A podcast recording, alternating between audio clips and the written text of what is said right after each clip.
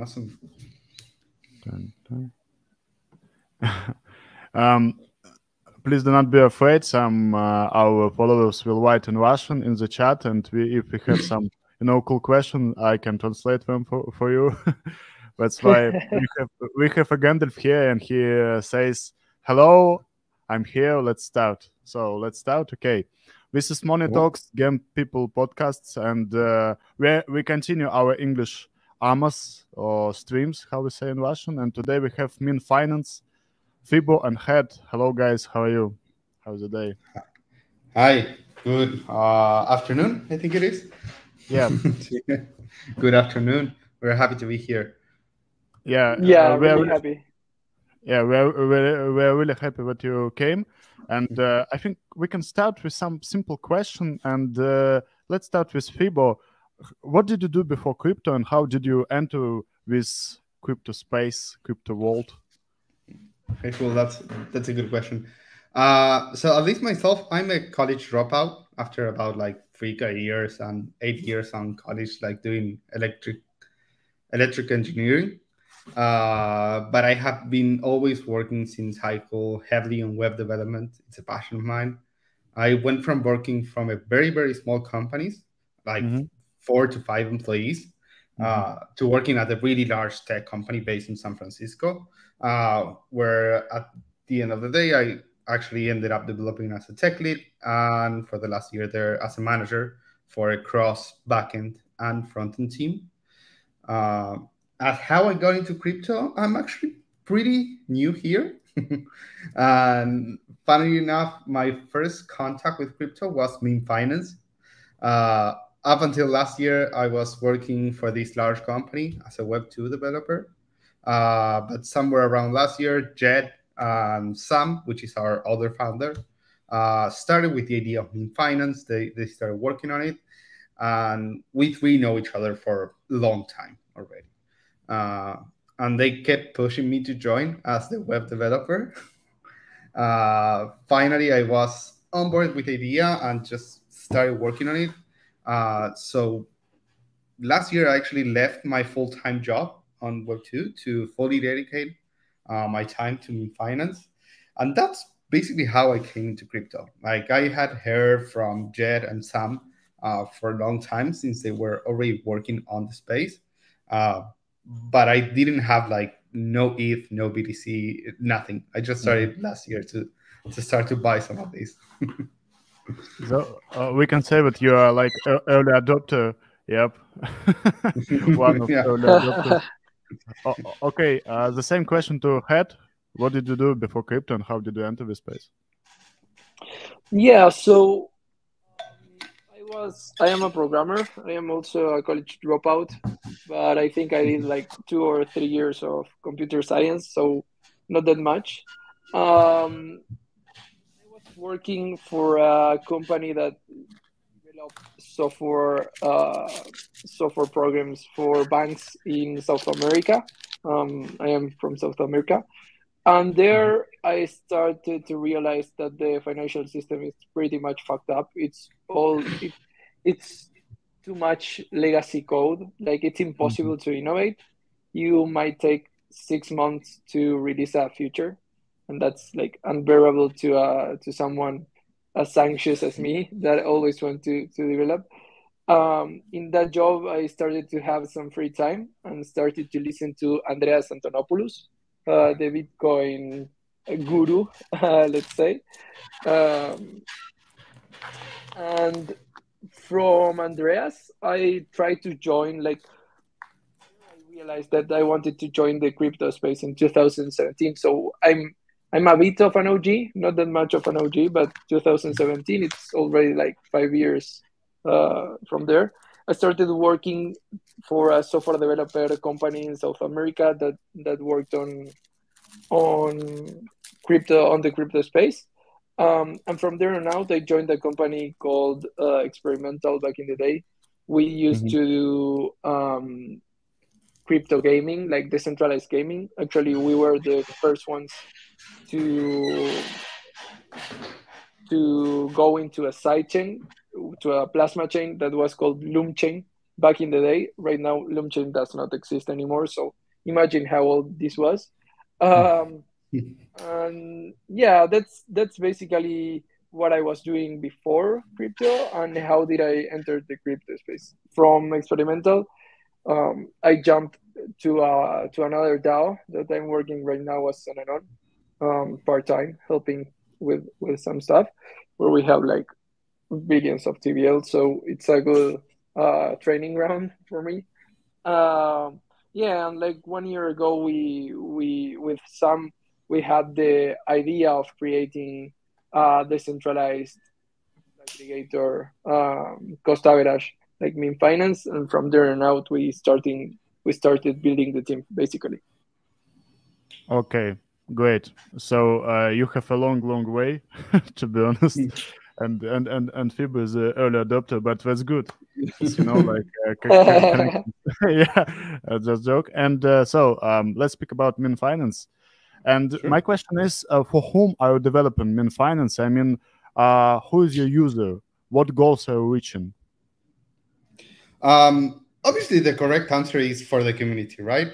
Yeah. Uh, but at the basis of the idea of Mean Finance, uh, it, it, came from a need that we had. Uh, basically, we were not able to do DCA in a decentralized and mm-hmm. permissionless way.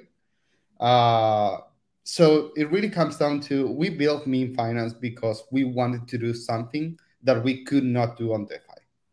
Uh, now, obviously, we have a lot more users than just us three now. Uh, so we are starting to gather community feedback to see where they want to take Mean Finance to, what features do they want to build into it, uh, and that kind of stuff. Like we're trying to hear about what are the needs from our users, not just from ourselves now. Like now we can do DCA on a decentralized way. Our goal that we wanted for ourselves is fulfilled. Now we want to take Mean Finance into the next step. And that means actually hearing from our community what they want to do with Mean Finance. Yeah, yeah, I think like another good aspect to whom we are building Mean Finance for, it's for other protocols to use. I think like a big theme in DeFi and in the crypto space right now, it's going to be protocol to protocol building, uh, especially because there's so much TVL running around. Like for example, Yearn works with Alchemix, and Alchemix works with I don't know with other protocols that um, that move TVL around around between them. So I think Mean Finance can can go like a money Lego into into those interactions.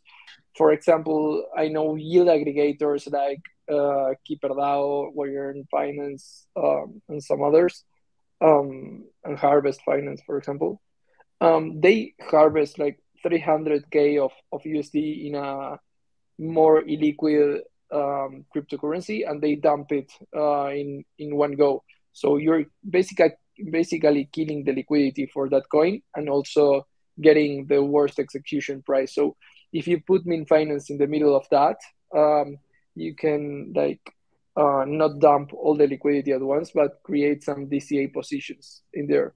Um, also, one good thing to to aim Mean Finance for would be like um, other DAOs treasuries, because for example, I don't know, Uniswap might have well, or, or Chainlink has a 20 billion treasury, and they need to deploy that fund somehow um, more more intelligently. Let's say mm-hmm. they cannot go on buying spot price uh, every time with their link so yeah, that's basically what are we building Mean Finance for, right? There's like the retail players, that's us basically, um, and the protocols. Um, and I think that there's a question in, in YouTube asking where are we from? Uh, at least me myself, I'm from Argentina, um, mm-hmm. and this has to do a lot with why did we wanted to build a DCA product because we know the struggles here. People can't pay thirty dollars to swap.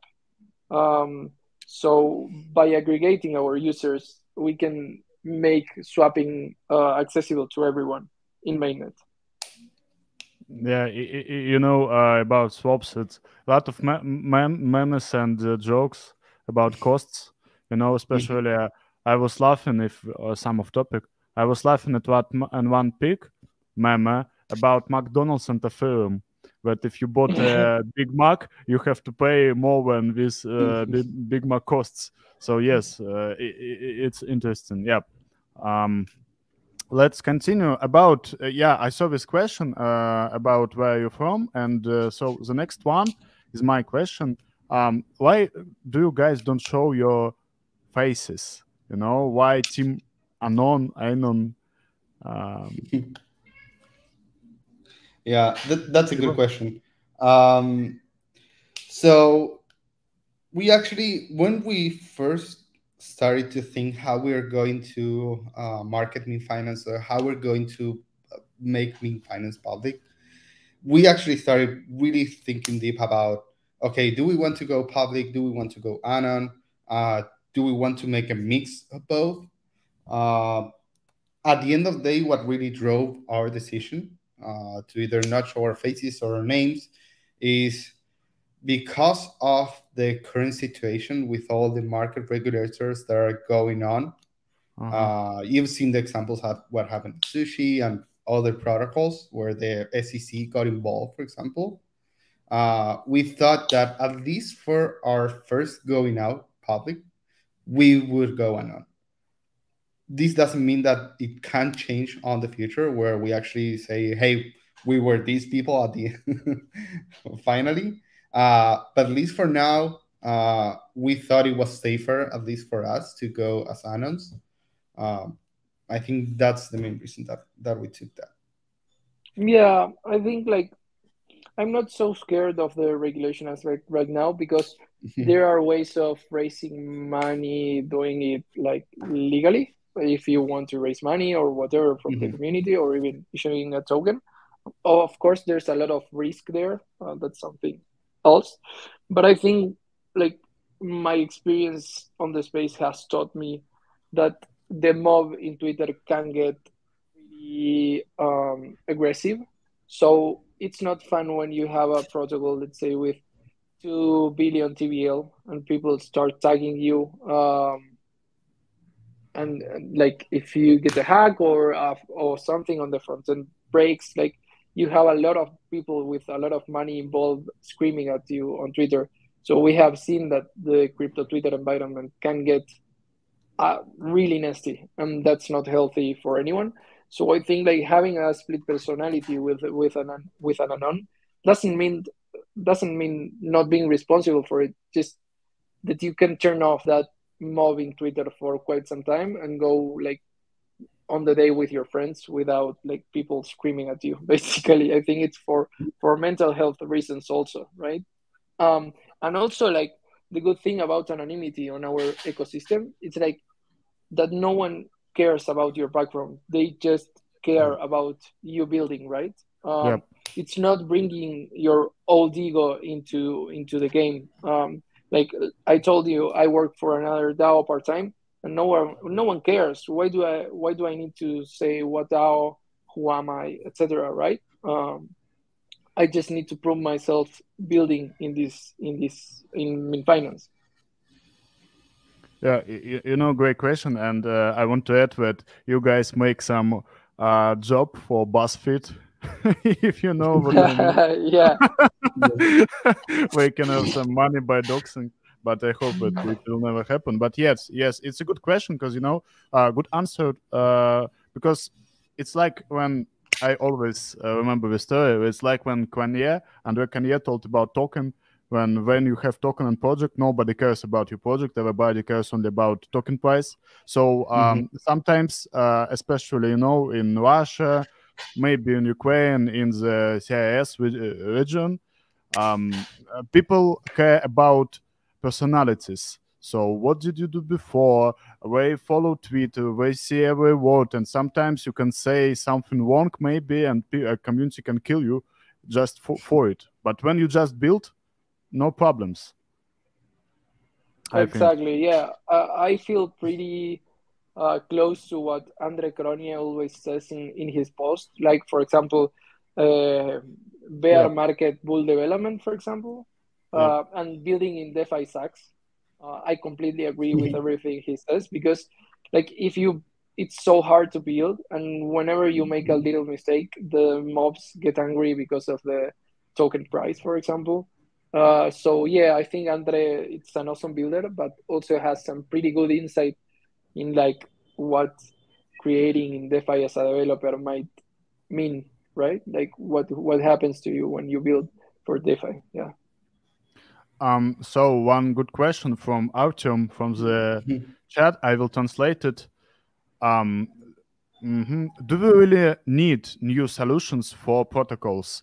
Um, is it true that the moment came that uh, we need something apart from just crypto to crypto? Did you get it? Uh, I hope. Uh, I, I think I didn't understand the, the context of the question. Um, Artyom is uh, Artyom is thinking that is it's not the time for you know new solutions for protocols because we uh, work just crypto for crypto and nothing more. He thinks. Ah, got it. Uh, so I think it's always a new time for new protocols, right? Uh, I mean the the at the moment that we start, we stop developing new protocols, crypto is dead. Basically, the whole crypto space is built over innovation. Uh, so we're seeing uh, very cool new stuff, like for example, uh, the oracles that Uniswap added, uh, Chainlink adding other type of oracles. Uh, a lot of NFT projects that are really doing something very, very innovative uh, you got things like UBI, the Universal Basic Income from Proof of Humanity. That's amazing. Uh, and innovation is what's going to get new people, which are not on the crypto space, into crypto. They're going to see, oh shit, that's a really cool idea. I want to see how to do that. Like, for example, the other day I, I showed a friend uh, Aavegotchi, which is basically a Tamagotchi with Aave. And he's he isn't on crypto. He doesn't want to invest in that. But he saw a Gotchi and he wanted to get into that. Like I want to have a Tamagotchi as an NFT. Uh, so I think that's why we still need to build protocols. We still have a long way to go in the crypto space to improve our users' experience uh, into how they can. It's not just about money, right?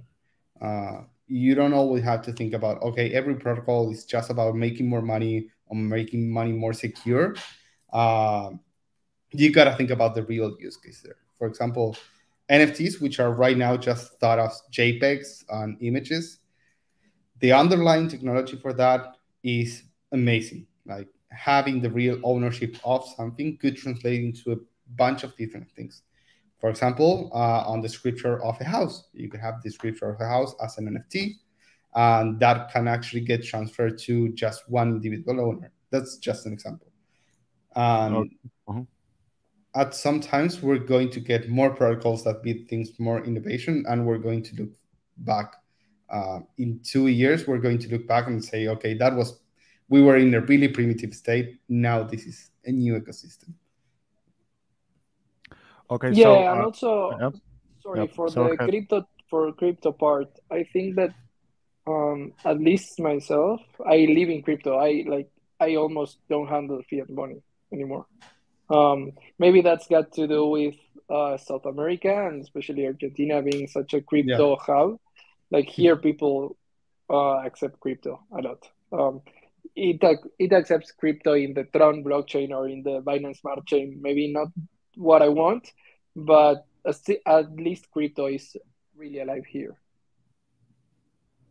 Okay, so uh, guys, we we had the question from the forum, and uh, we're we're speaking about building, building protocols, building, building, building. But could you please tell me what challenges, what problems did you meet uh, while building? You know, uh, and how did you solve them, and what benefits did you get from from it? It's really interesting process. Fibo. Yeah. Um, so obviously we made a, a, shit ton of mistakes. Uh, as any new project does, you make mistakes because you're building something new or building something that hasn't been done before, or you're trying to improve something that has been done. Mm-hmm. Uh, so we made a lot of mistakes. I think our biggest one was on our, our first version. uh, into how our contract actually worked. Uh, so when you created a position for a new pair, that actually deployed a new contract just for that pair. So mm-hmm. you had like, for example, the FUSDC contract deployed on mainnet, and all positions went into that contract.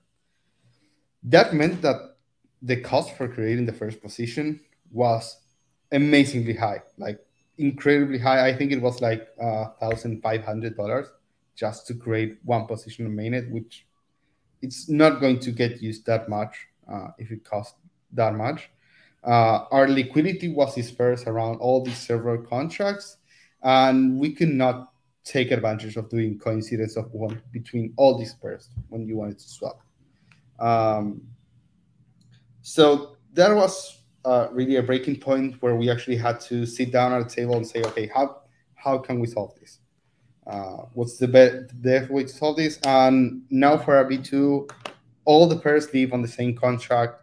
This means that the cost costs are really, really low now. Uh, the incentives for swappers are higher uh, since they can actually take uh, a flash loan with all the liquidity from the contract and not just a flash loan from the liquidity of the pair. Um, it's also way easier uh, to be able to make the swaps uh, for all the positions since now you can do a lot of coincidence of wants between a lot of pairs. You might have to just swap five pairs and you just need to provide one type of token. Um, I think that was the, the biggest thing that we encountered that we had to solve. Yeah, and I think like one of our biggest mistakes was in our V1. Uh, we didn't mm-hmm. audit the contract, not because we like we didn't want to pay, although it's like a shit ton of money, a really really big amount of money for anyone that's not a millionaire. Um, but if we didn't audit our contracts, no one wanted to use it. No one in the community, no protocol will be able to integrate with you. Um, but the thing for about audits for us, it's that that they are stamp of approvals, right? Um, and we were going to pay for an audit company to say, "Hey, this is secure," but we didn't trust that the audit process was going to be really good because in order to pay a really good audit, you need to pay like 100k or 200k, and you need to wait for six months until they have a slot open. Um, so we didn't want to be disingenuous with our community, but it seems that people really, really want the stamp of approval. And even though I personally might not entirely agree, I do understand why why another people that's not a programmer might understand that hey, this has an audit, therefore it's safer. It's not safe, it's safer. Um, so yeah, I think that was a, a big mistake on us, um, and we heard the community and we learned from it. Um, and now our V2 is audited by two companies. Um, so that's really, really good. And we can start working on integrations with other protocols also. Mm-hmm. Yeah, so um, we have uh, in chat some questions about your second version. And uh, let's forget bad times with problems and speak about, you know, bright times, about your second version. Uh, Head, uh, how can you describe me the second version of Mean Finance? Uh, what did you change, you know, in some words, just in some sentences? Oh, sure. Okay. Uh, go ahead. Go ahead. No, no, no. Go for it, bro. Go for it. Okay.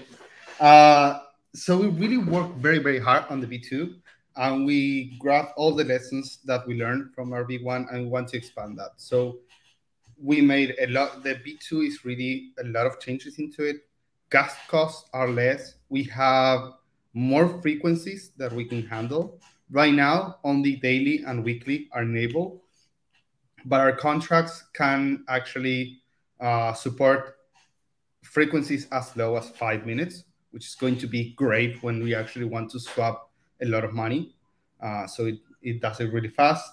Uh, we added more details for our users into the page. Uh, before you just had a little card that said how many funds your position had, how many had swapped, um, basically if you could withdraw withdraw or not. Uh, now we added a full position page into it. It has all the position history that has been actually applied to your position, when a swap has been applied, when you have modified it, when you have withdrawal. Uh, we have a few more graphs to show how your position has evolved through time, like your funds going down and your swap liquidity going up, which is actually what you want on a DCA. Um, we added permission manager uh, management, which is a really big stuff because this is what's going to make Mean Finance and money Lego. So basically, giving giving permissions to another contract to interact with your position. Uh, someone could be the contract, for example, to withdraw for your position and stake that liquidity into some other protocol, or do a lot of stuff that we still haven't imagined the, the full extent to it. Um, that's a big one. Uh, we now allow uh, actually depositing uh, directly from ETH or whatever protocol token we're talking about, like Matic, uh, BNB, uh, I don't know, whichever other Fantom, instead of just allowing ERC20s like uh, uh, WETH or WMatic, like whatever protocol. Um, okay, well, as I said, we moved all the liquidity into just one contract, so flash loans are amazing now uh, a lot of coincidences once. I, I think I'm probably missing a few stuff, Jed. Maybe uh, you can fill me in. no, I think like on the general idea, you you did a good recap. Like it's permission management, gas costs, uh, front end definitions, and more features in front end for uh, users to have more control over the positions. So yeah, I think that's that's a good recap. There's a lot of stuff that mm-hmm. went into the smart contracts, obviously, but that doesn't affect in in the final sense uh, for the user. Yeah. Okay, thank thank you guys for answers. Uh, all links to your Twitter and website we will uh, leave in bio of mm-hmm. YouTube. And uh, you know, the last question about Mean Finance, it it, it is from the form. You know, it's. Mm, I don't want. I do, and I don't really want to hurt someone, but it's mm, not so intelligent question. Let it be, but it's funny to me, and uh, uh, let me read it. Um, why you say mean finance is the state of the art DCA protocol? Question. question,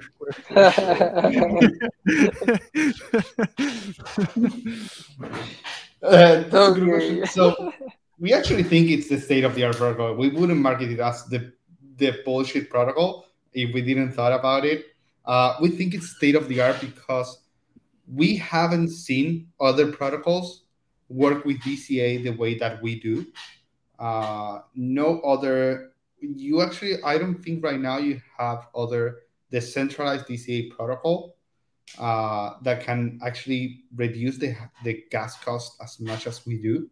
So that's why we think it's state of the art, and it's also state of the art because it's fairly new. yeah, and and let's say, for example, it's not about gas costs. Um, our code is really clean and the idea that we have implemented because our protocol is fully open there's in other dca protocols they need to execute the swaps manually but in our protocol anyone can execute the swaps and get a, a fee. Uh, it's pretty complex. I'm not going to say like it's easy. It's like taking a flash loan through a smart contract. Uh, but anyone can do it. Market makers can do it. If we die tomorrow the protocol can go on. The protocol does not need you and for me that i have been five years in this space it's really really important um, because it's really decentralized and it's really open uh, yes basically that and i think our code is awesome and how we have yeah. implemented our stuff it's really really cool for example there was another dca protocol in polygon um, that used a solution that has been hacked today um, because it had a lot of code, unnecessary code, etc. So I think we have come to anyone can get hacked. By the way, just bad luck for them. Sorry, guys. Um, but I think our code it's like top quality. Uh, mm-hmm. So that's why I also think it's like the state of the art because it's one of the best versions that you can get right now. You know, uh, simple question, complicated answers. Uh, thank you. So let's speak. some, some let's um, speak about you guys. You know, with Timanon and uh, blah blah blah. But uh, Fibo, let's start with you. What do you do in your free time? How do you, I don't know chill from crypto? Do you have any hobby? Uh, so normally I'm uh, I'm a full time gamer. I I try to play as much as I can on my free time, and whenever I'm not playing, I'm cooking. I love with all my heart cooking uh, all kind of food. Uh, so that's mostly what I do. you know, you know, cooking uh, has some some um, is the same like uh, protocol building in some yeah. areas. I, yeah. I think you need yeah. to follow a set of steps, do it at yeah. the correct time. I like it. It's very structured. yeah, that's, and a, you, that's a good analogy. Yeah. And uh, if you make a little mistake, everyone blame you. yeah, of course. Oh, it's and too salty. yeah, yeah. Head and you? Um, I like to do some sports. I play like obviously I'm from Argentina, so I play football. Uh, I like playing tennis also. Uh, I try to. I am trying to get some more time uh, outdoors, right? Because being a developer in this space in crypto, crypto never sleeps. Uh, it comes from the nature of the openness that that crypto has. Like for example, we are talking with you that you're in Russia, I don't know, or, or the USA. Like there's always someone awake in crypto to talk with uh, some cool stuff about. So you really need to make an extra effort to disconnect yourself from the ecosystem. Um, and when you disconnect from our ecosystem, you lose alpha. You lose the possibility of winning money or or or being there. But sometimes you need to sacrifice some alpha for your mental health. So I'm trying to get my more time outdoors, to take more time on the weekends with my significant other. So yeah, I don't like to cook that much, but I like to go and eat in fancy restaurants.